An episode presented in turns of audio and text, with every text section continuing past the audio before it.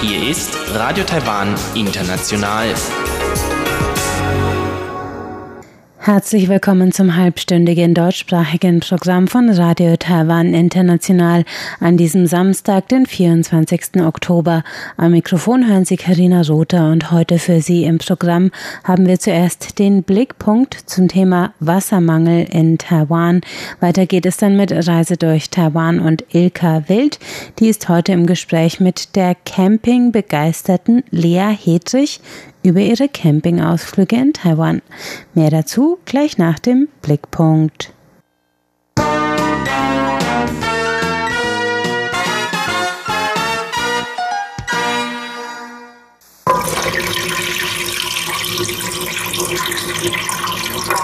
Wasserhahn auf und es läuft. Eine Selbstverständlichkeit unseres alltäglichen Lebens. Aber was, wenn das Wasser knapp wird?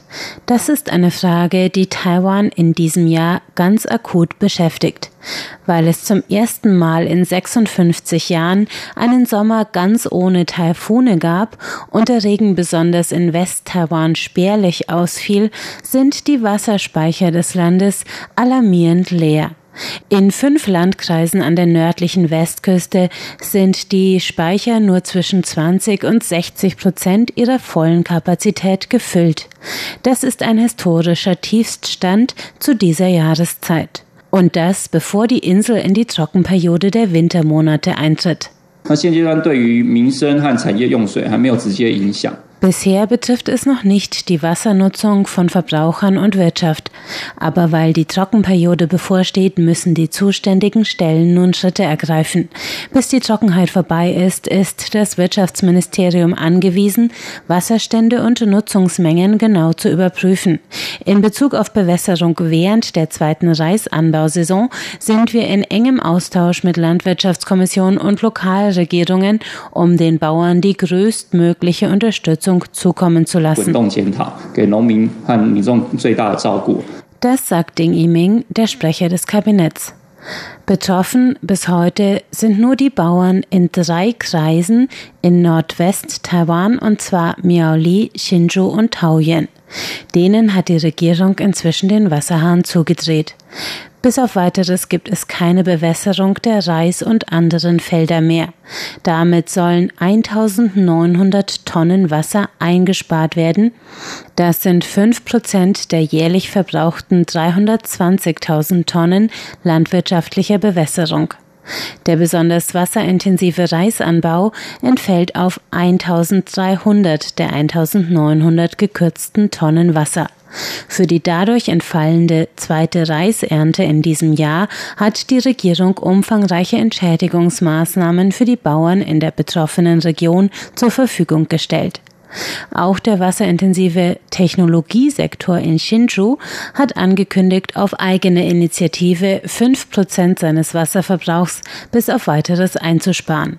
Und die Bürger der vier Kreise Taoyuan, Hsinchu, Miaoli und Taichung müssen seit letzter Woche einen verringerten Wasserdruck in den Leitungen hinnehmen. Allerdings vorerst nur nachts von 11 Uhr bis 5 Uhr morgens. Des Weiteren werden inzwischen die 147 landesweiten Notfallbrunnen angezapft, um dem Wassermangel entgegenzusteuern. Das Wirtschaftsministerium, dem das Wassernutzungsamt untersteht, bat außerdem Lokalregierungen und Bildungsbehörden, die Bevölkerung umfassend aufzuklären und Wissen zur Wassereinsparung weiterzugeben. Denn der diesjährige Wassermangel könnte der Beginn eines längerfristigen Trends werden. Wirtschaftsministerin Wang Meihua zum Jahresende werden wir eine weitere Überprüfung der Lage vornehmen und gegebenenfalls Sparmaßnahmen einleiten. Wegen des Klimawandels müssen wir frühzeitig reagieren und hoffen, dass alle daran mitarbeiten.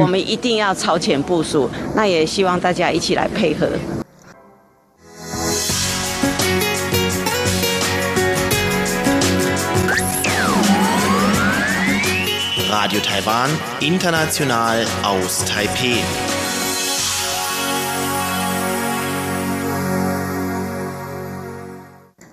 Das war der Blickpunkt. Jetzt geht es weiter mit der Reise durch Taiwan und Ilka Wild.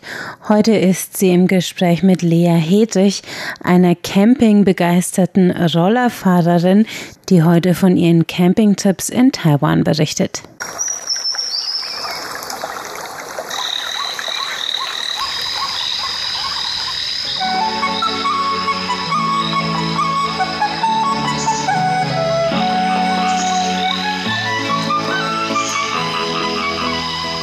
Radio Taiwan International. Reise durch Taiwan. Schönen guten Tag, liebe Hörer, und herzlich willkommen zu Reise durch Taiwan. Heute machen wir uns wieder auf den Weg auf der Insel. Und heute machen wir mal eine auch ein bisschen andere Reise. Und zwar wollen wir nicht ins Hotel, sondern wir wollen ein bisschen mehr raus in die Natur. Das mache ich nicht ganz allein, sondern ich habe mir heute wieder einen Studiogast eingeladen und das ist die Lea Hedrich. Guten Tag, Lea. Hallo Elka, ich freue mich heute hier zu sein. Danke. Und ich freue mich auch, weil heute machen wir mal ein bisschen was Ungewöhnlicheres, jedenfalls für, ich würde sagen, für taiwanische Verhältnisse. Wir gehen heute raus in die Natur und campen. Genau. Gut, prima, weil die Lea ist ein riesengroßer Camping-Fan. Ja, sie ist nicht nur ein Camping-Fan, sondern ein Outdoor-Fan. Richtig. Und ja. äh, Lea lebt auch auf Taiwan, ne? Genau, ja, zweieinhalb Jahre jetzt. Ja. Und ähm, was machst du hier eigentlich auf Taiwan so richtig? Äh, so richtig äh, arbeiten. Ja. Genau, ja, ich bin Marketingmanager bei einer Softwarefirma, Okay. bei einer taiwanesischen Softwarefirma, genau. Und ja, in unserer Freizeit verbringen wir eigentlich die meiste Zeit irgendwo in der Natur und im Grünen. Und dann haben wir jetzt das Camping für uns entdeckt. Ein bisschen, um den Ausgleich zu kriegen von der Großstadt, ja? Genau, und von dem stressigen Arbeitsalltag, wo man doch meistens eigentlich drinnen irgendwie auf seinem Poppes sitzt, dann ist es ganz gut, wenn man dann mal rauskommt und sich die Beine vertritt und ein bisschen rauskommen kann. Genau. Prima, genau. Und du sagst wir? Genau, ich und mein Partner machen das zusammen, ja. Dann kannst du aber froh sein, dass du jemanden hast, der da mitmacht, ne? Ja, nee, da- ist nicht jedermanns Sache, ne? Das ist mein Auswahlkriterium. Ja, sehr gut, alles klar. Du lebst ja in Taipei. Genau, ja. Und haben wir ja gerade gesagt, ist eine Großstadt. Ähm, du hast kein Auto? Nee, wir haben kein Auto und wir wollen auch kein Auto, weil wir gerade äh, ziemlich zentral wohnen und mit Parkmöglichkeiten, das ist ziemlich katastrophal und auch besonders, weil wir eben durch äh, die Arbeit äh, auf die Wochenenden beschränkt sind, wäre das immer ein Albtraum, sich mit dem Auto dann irgendwie dahin zu bewegen, wo wir hinwollen. Ja. Und deswegen haben wir einen Gogoro, einen Elektroroller. Das macht uns ein bisschen flexibler und äh, schneller letztendlich auch, weil wir dann halt keine Parkplätze suchen müssen und einfach am Stau vorbeifahren und auch dann andere Wege nehmen können, die für Autos gesperrt sind und so Das weiter. ist natürlich eine ganz super Idee, weil ich glaube, das hatten wir schon häufig hier im Programm. Das Thema Verkehrsstau an den Wochenenden, vor dem Ja. Wochenende und dann, wenn das Wochenende zu Ende geht, stundenlange Staus aus Taipei raus und nach Taipei rein, je nachdem, ob man ins Wochenende fährt oder aus dem Wochenende zurückkommt. Es empfiehlt sich wirklich, und das ist ein kleiner Tipp für alle Reisenden hier auf Taiwan, diese Stoßzeiten, wie man so schön sagt, zu meiden, denn das ist wirklich ziemlich schwierig. Ne? Dass Genau, man, dann steht ja. man wirklich stundenlang. Oder man hat, wie Lea und ihr Partner, einen Elektroroller und kann damit ganz easy am Stau vorbeifahren. Aber ist es nicht gefährlich irgendwie? Ja gut, Rollerfahren oder Motorradfahren ist natürlich immer, äh, bringt seine Risiken mit sich, aber ich würde sagen, das Risiko ähm, nehmen wir in Kauf für die Freiheit, die wir dafür bekommen. Und auch das Fahrgefühl, man ist einfach viel näher an der Natur dran, man ist, man fühlt direkt viel mehr die Umgebung, man, man hat ein besseres Gefühl für das Klima und man kommt auch schneller in Kontakt und ins Gespräch mit den Menschen. Also Ja. ich fühle mich mehr ähm, wirklich on the road. Verstehe, verstehe. Und ähm, es ist ja auch so, wenn man vorsichtig fährt hier, ist es ja auch, ähm, mindert man ja auch ein bisschen so das Unfallrisiko. Man muss für alle ein bisschen mitdenken. Richtig, ja. Ist so da auch dein Eindruck, ne? Ja. Und wenn man das tut, ist schon so ein bisschen das Unfallrisiko ein bisschen begrenzt her. Aber wir sprechen jetzt schon die ganze Zeit darüber, wie man hinkommt, also mit welchem Verkehrsmittel. Das kann man, wie ich schon sagte, mit dem Auto machen, aber wenn man an den Wochenenden geht, ist es natürlich immer blöd mit Stau. Mit dem Roller ist es ganz praktisch, weil man kommt trotzdem überall hin. Mit öffentlichen Verkehrsmitteln habt ihr das auch schon gemacht, dass ihr da zum Campen seid? Nee, das haben wir noch nicht gemacht. Wir haben jetzt allerdings mal überlegt, ob wir so eine Kombi machen, weil wir natürlich mit unserem Elektroroller ja. gerade auch bei den Wochenenden auf einen bestimmten Radius beschränkt ja. sind, weil wir einfach nicht viel weiter kommen. Und mhm. die Überlegung war jetzt vielleicht mal Zug und dann äh, einen gemieteten Roller oder gemietetes Auto zu kombinieren. Also ja. dass man halt mit dem Zug dann schon mal eine ganze Strecke runter Richtung Süden fährt und sich dann halt einen Roller mietet, um dann nochmal eine andere Region zu erobern. Aber das haben wir bisher noch nicht gemacht. Mm, ja, aber das steht noch auf der Liste, das mal auszuprobieren, ob das auch eine Option wäre. Ja, und ihr hattet ja bisher auch in den letzten zwei Jahren, seitdem ihr hier angekommen seid, ja auch erstmal sozusagen hier das, die größere Umgebung außerhalb von Taipei gemacht, hatte ich so richtig verstanden? Genau, ja. Also wir haben uns vor allem, äh, also ganz am Anfang äh, sehr auf den Norden konzentriert, Yangmin Shan, aber da ja. waren wir weniger zelten, sondern haben eher so Tagestouren gemacht. Ja. Und diese ganze Camping-Idee ist eigentlich eher aus der Not heraus entstanden. Aha, wieso? Weil, ähm, naja, dadurch, dass ich halt ähm, auch hier bei einer taiwanesischen Firma arbeite, habe ich ja. halt nur sehr wenig Urlaubstage und ja. wir sind immer auf unsere Wochenenden oder auch die öffentlichen Feiertage beschränkt. Und dann ja. haben wir halt immer festgestellt, dass äh, ja die öffentlichen Verkehrstickets ausverkauft sind ja. ähm, und Unterkünfte unglaublich teuer oder sowieso ja. ausgebucht ja. sind und unverhältnismäßig. Und dann haben wir so einen gewissen Frustrationspunkt gehabt und haben okay. gemerkt, was machen wir jetzt? Und ach, Moment mal, wir können doch eigentlich auch zelten gehen. Und ähm, mit der Kombination eigener Roller war das dann so die maximale Flexibilität und mhm. Freiheit, die wir uns so äh, ja, erarbeiten konnten sozusagen. Ja. Und das haben wir dann einfach mal so gemacht und das hat super geklappt und seitdem ja. machen wir das auch mal so ähm, für eine Nacht nur oder ja. ja, ganz spontan eben.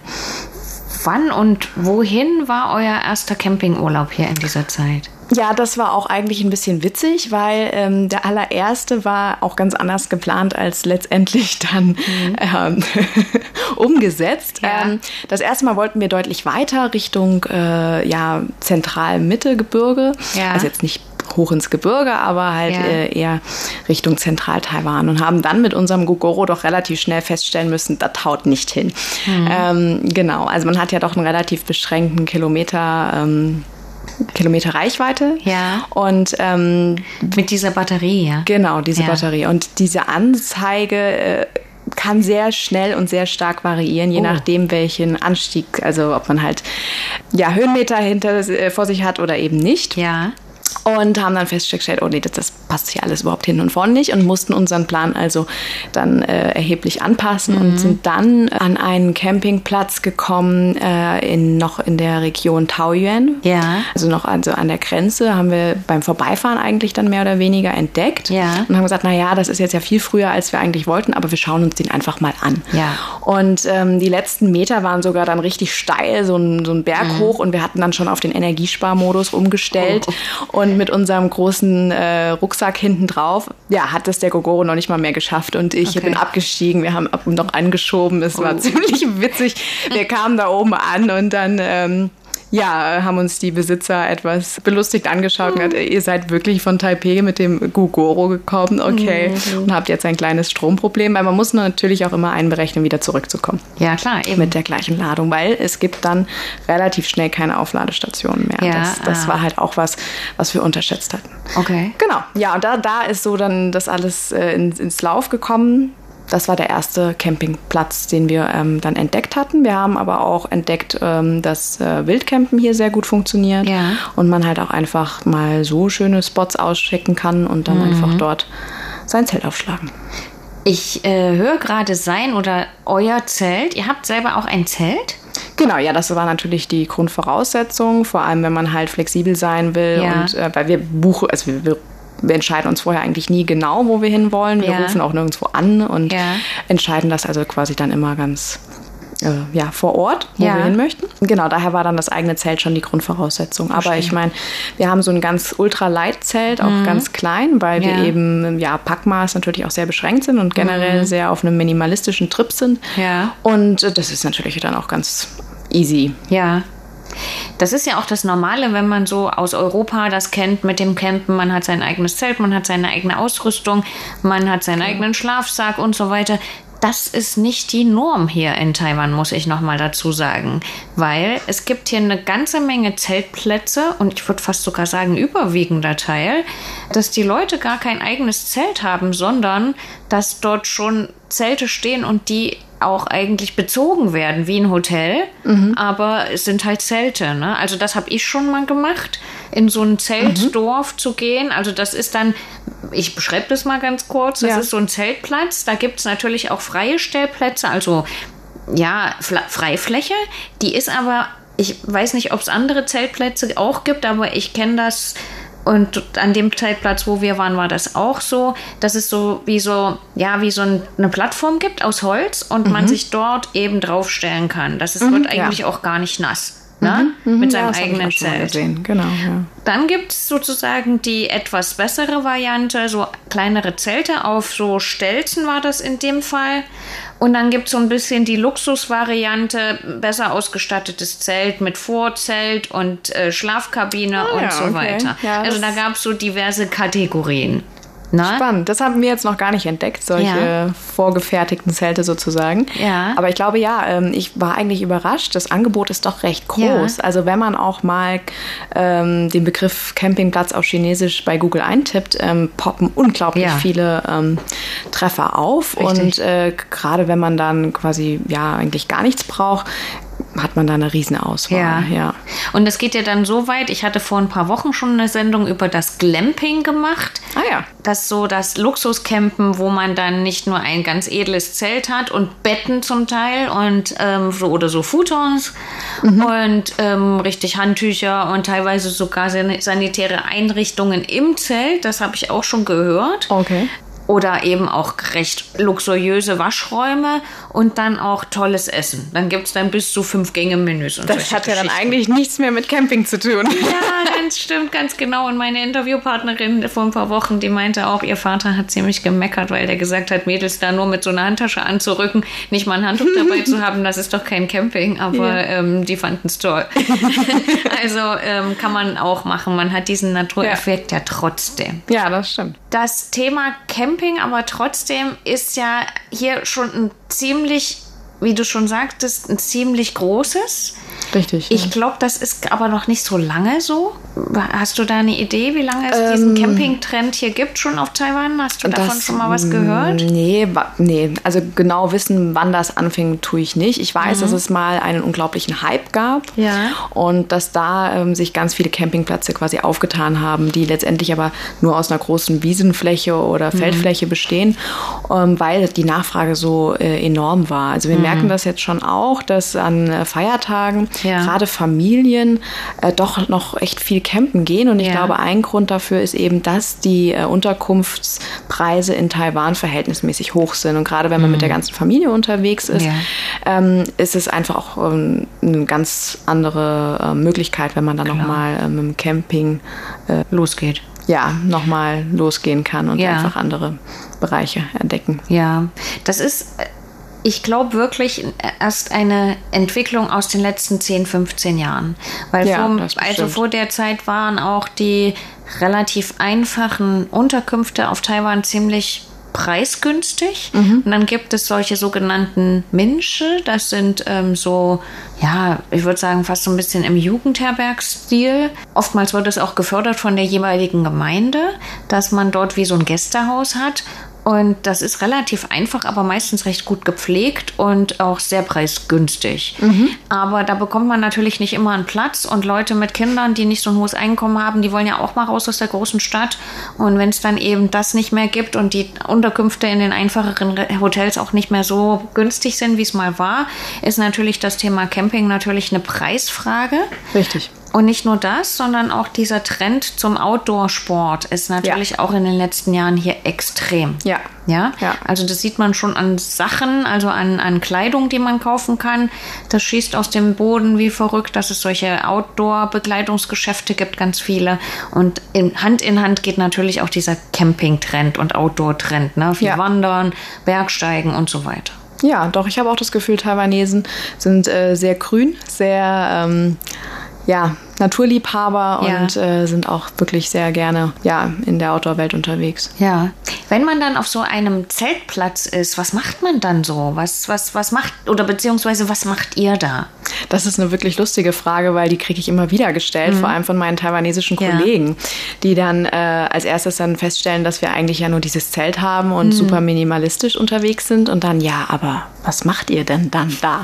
und ähm, für uns ist das halt, ja, wir gehen dann wandern ja. und genießen die Natur. Ja? Und ja. wir haben halt noch so eine super light ähm, Hängematte immer dabei, die wir dann meistens irgendwo in die Bäume hängen und wir genießen halt einfach wirklich in der Natur zu sein. Mhm. Und äh, wir haben überhaupt keine Kochutensilien mhm. dabei. Meistens nehmen wir uns nur Snacks mit oder ja, suchen dann da irgendwo in, dem, um, in der Umgebung nochmal was. Ja. Und das ist für uns völlig ausreichend. Also eigentlich gilt für uns das Prinzip weniger ist mehr, vor mhm. allem gerade in diesen Tagen ein bisschen runterzuschalten, von ja. allem ein bisschen weniger.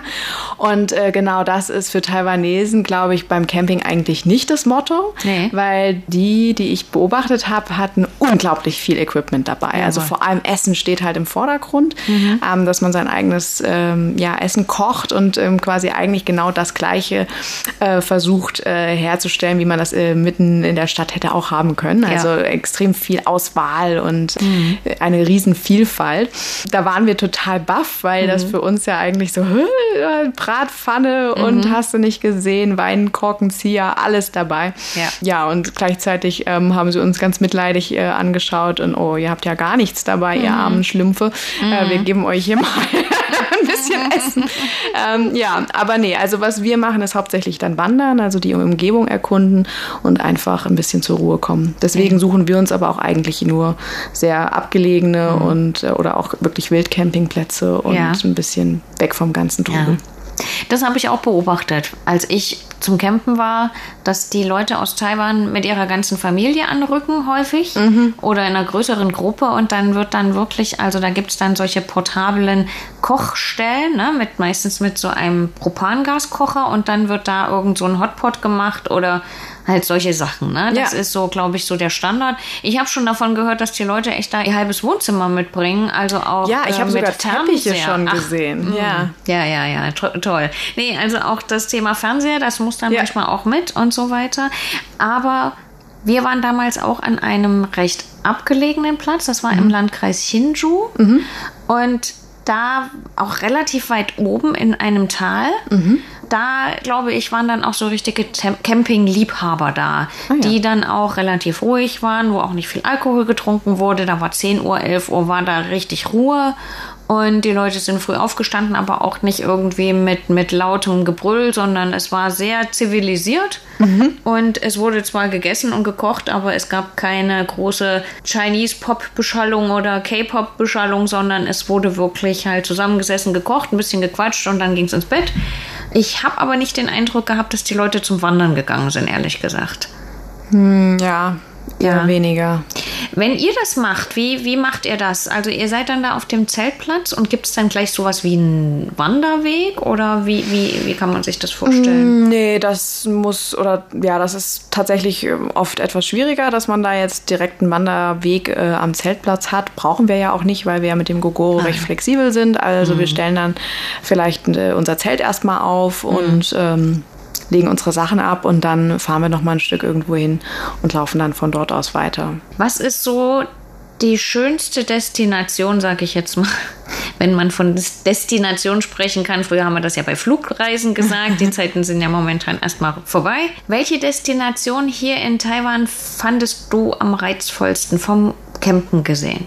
Hm, das ist auch wirklich eine spannende Frage und ich glaube, ich würde das gar nicht auf eine äh, Destination begrenzen wollen, sondern eigentlich gerade die Vielfalt ja. ähm, als den ganz besonderen Faktor äh, benennen, weil man äh, innerhalb, also man kann an einem Wochenende am Strand zelten, innerhalb von einer Stunde ja. Fahrt, anderthalb vielleicht, und am nächsten Wochenende hoch in den Bergen, mitten in den Wolken. Ja. Und äh, das sind völlig andere Naturumfelder, die einen da umgeben, ja. ganz andere Vegetation, äh, ganz andere Atmosphäre auch. Ja. Ähm, und das ist gerade das, was ich an Taiwan so unglaublich reizvoll finde. Also, dass wir ja. das eben von äh, quasi ähm, im Grunde sogar, wenn es ein langes Wochenende ist, können wir sagen, heute machen wir Strand und morgen machen wir Berge. Also ja. genau das ist eben das, was uns so unglaublich an Taiwan fasziniert und uns auch so unglaublich gut gefällt. Super, ja, genau. Das, das hatten wir schon mal. Ich hatte mal eine Sendung Berge und Meer gemacht Und hatte ich auch jemanden, der eben so in der Natur unterwegs ist, aber mit einem kleinen Campingbus. I ja. Ja, das geht also auch. Aber natürlich ist das Zeltfeeling noch ein bisschen unmittelbarer. Ne? Da ist man Ja. richtig in der Natur. Ja, vor allem wenn wir Wildcampen sind, da habe ich dann schon immer aufregende Nächte irgendwie, weil man dann doch äh, die Geräusche noch mal viel intensiver wahrnimmt. Man ist immer so ein bisschen auf eine plötzliche Attacke von was auch immer Ja, vorbereitet. Ich bin wesentlich mehr auf der Hut, aber irgendwie auf eine aufregende, spannende Art und Weise. Also ich finde die Naturgeräusche beim Zelten eigentlich das, das absolut faszinierendste. Also wenn Ja. wir am Strand ähm, gezeltet haben, dann war das Rauschen des Meeres Ja. und auch das Schilf, was im Hintergrund halt ähm, durch den Wind bewegt wurde, immer unglaublich laut. Also Ja. das war richtig laut, aber, aber unglaublich schön. Und die ganze Nacht ähm, konnte ich eigentlich kaum schlafen, weil ich einfach so gerne diesem Geräusch zugehört habe und einfach immer wieder das auch in meine Träume eingebaut habe. Und es war, war total toll. Mhm. Cool. Ja. Das hört sich total interessant an. Ja. Hattest du schon sowas mal wie eine gefährliche Situation? Gefährlich, nee, gefährlich. mm, Also Schlange, große Spinne, irgendwas ähm, scary irgendwie. Ja, also Schlangen haben wir tatsächlich sehr, sehr viele äh, gesehen. Und eine war tatsächlich auf einem der Wege, die wir da gerade zum Zelten dann angegangen sind, äh, uns wirklich fast vor die Füße, ich wollte schon sagen, gelaufen. Ja. Ähm, und da waren wir echt ein bisschen, ähm, wie soll ich sagen, nicht, nicht verängstigt, aber doch äh, ein bisschen alarmierter, dass man doch vielleicht ein bisschen vorsichtiger sein sollte. Ne? Und dass Ja. man, wenn man jetzt auch gerade so total im Dickicht sein Zelt aufschlägt, dass das vielleicht halt doch vielleicht nicht die ganz beste Idee ist. Ja. Ja, stimmt. Das ist ja auch ein doch recht exotisches Ziel. Es sind dichte Wälder, wo man unterwegs ist und da gibt es eine ganze Menge Getier und man weiß es vielleicht auch nicht so ganz genau, ist das jetzt irgendwie harmlos oder nicht. Ich glaube, da muss man schon auch ein bisschen vorsichtiger sein, als jetzt, wenn man im Thüringer Wald irgendwie zeltet. was ist so das nächste Ziel, was ihr noch so ansteuern wollt, jetzt noch bevor es wirklich kalt wird? Also eigentlich fängt für uns die Saison jetzt gerade erst so richtig an, weil der Sommer war zu heiß fürs Zelt. Also wir hoffen eigentlich, dass wir fast durchzelten können durch den Winter. Das nächste Ziel wäre Miauli. Da wollten wir schon lange hin und irgendwie ist immer was dazwischen gekommen und ich denke, da werden wir uns jetzt demnächst mal einen netten Ort suchen und einfach mal schauen, was das so bietet. Das klingt auch sehr interessant und sehr naturnah, weil es auch noch ein bisschen weiter weg ist außerhalb Genau. von Taipei. Ich wünsche euch da für eure nächsten Trips viel Spaß, viel Glück und noch viele schöne Erlebnisse im Wald. Danke. Wir sind schon wieder an unserem Ende angelangt. Das war ja eigentlich, hat man das gar nicht gemerkt, wie schnell das vorbeigeht. Das wieder. stimmt, ja. Man könnte gedacht, ja hm. direkt noch eine andere Sendung drüber machen und vielleicht schaffen wir das auch noch mal. Ja. Äh, würde ich mich freuen, dich noch mal zu befragen zu deinen Campingerlebnissen, vielleicht auch im Süden, weil das ja vielleicht auch noch mal was Neues ist. Genau, das können wir gerne machen. Gut, dann würde ich sagen, alles Gute, viele nette, schöne Campingerlebnisse in der Zukunft. Vielen Dank fürs Interview. Mein Name ist Ilka Wild. Vielen Dank, Claire Hedrich. Und tschüss, liebe Hörer, bis zum nächsten Mal bei Reise durch Taiwan. Und damit sind wir am Ende des heutigen deutschsprachigen Programms von Radio Taiwan International. Das Gehörte finden Sie zum Nachhören auf unserer Internetseite unter www.de.rti.org.tv. Wir sind auch auf Facebook unter Radio Taiwan International Deutsch vertreten. Auf YouTube finden Sie uns unter RTI Deutsch und wir freuen uns natürlich auch immer über Ihre Hörerpost, zum Beispiel per E-Mail an deutsch.rti.org.tv. Am Mikrofon hörten Sie heute Karina Rother. Ich bedanke mich fürs Einschalten und sage Tschüss. Bis zum nächsten Mal.